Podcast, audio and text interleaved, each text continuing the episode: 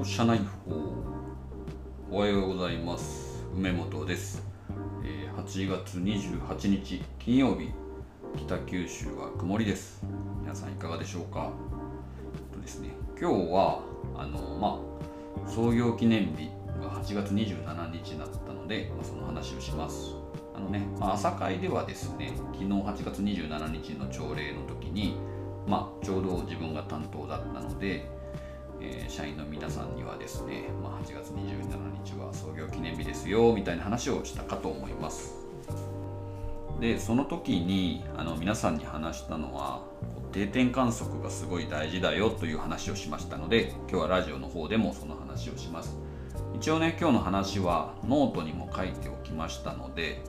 えーあまだリリースはしてないんですけど多分今日とか明日とかにはリリースするんじゃないですかね。またリリースされたらあ、まあ、興味ある人はぜひ見てください。でその中にも書いたんですけども定点観測ってすごい大事だよっていう話をしました。で定点観測っていうのは何かっていうと、まあ、ある時点ある時点で、まあ、同じような状況というかに合わせてこうその時間軸でこう切ってえその時の様子をこう、まあ、見ていく観察していく観測していくっていうようなものなんですけども、まあ、自分はねよくこうブログとかをですね、えーその定点観測の道具に使ってます。なので、まあ、皆さんもブログおすすめです。なんかね、まあ、話した内容なんですけども、えっとまあ、自分もブログそこまでこう筆まめじゃないので、まあ、ほんと月1回とか月2回とか、まあひどい時は多分2ヶ月に1回とかそんなぐらいしかなかなか書けないんですけどもまあやっぱりね書いておくと、まあ、自分もねちょっと年齢を重ねてきたので昔からなんかそういうのはちょこちょこ書いてたからあの言えてるだけなんですけどもやっぱりこういう8月27日とか例えばこうね創業記念日みたいな、まあ、自分にとってはこう記念の日だなみたいなところでこう今その時に感じていることみたいなのを、まあ、残しておくとですねその翌年とかになるとそれを見て、うんまあ、大体みんな恥ずかしいと思うんですよね。あの1年前とか、まあ、特に10年前の記事とかめちゃくちゃ恥ずかしいと思います。で、えっとまあ、それを見てやっぱり恥ずかしいと思えることが、まあ、あの成長かなと思いますね。よくね、えっと比較をするなとかよく言われると思うんですけども自分の状態をなんか自分で比較するっていうのは別にいいことだと思っているので、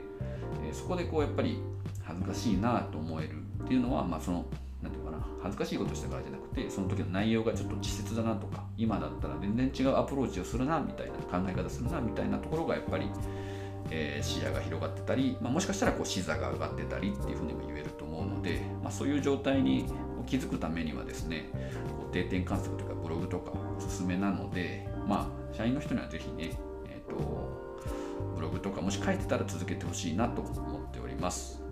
ということで今日で、まあ、1週間終わります。8月あ来週月曜がまあ31位かな、まあ、ほぼほぼ8月がお休みでとか終わりますね。コロナでなかなかね夏休みもあんまり、えーいろんなとこ行けなかった人多いと思うんですけども、まあ、あ気持ちだけは、まあ、すあのすっきりした日にあの日にちを過ごしていることを願っております。ということで、えー引き続き今日もよろしくお願いします。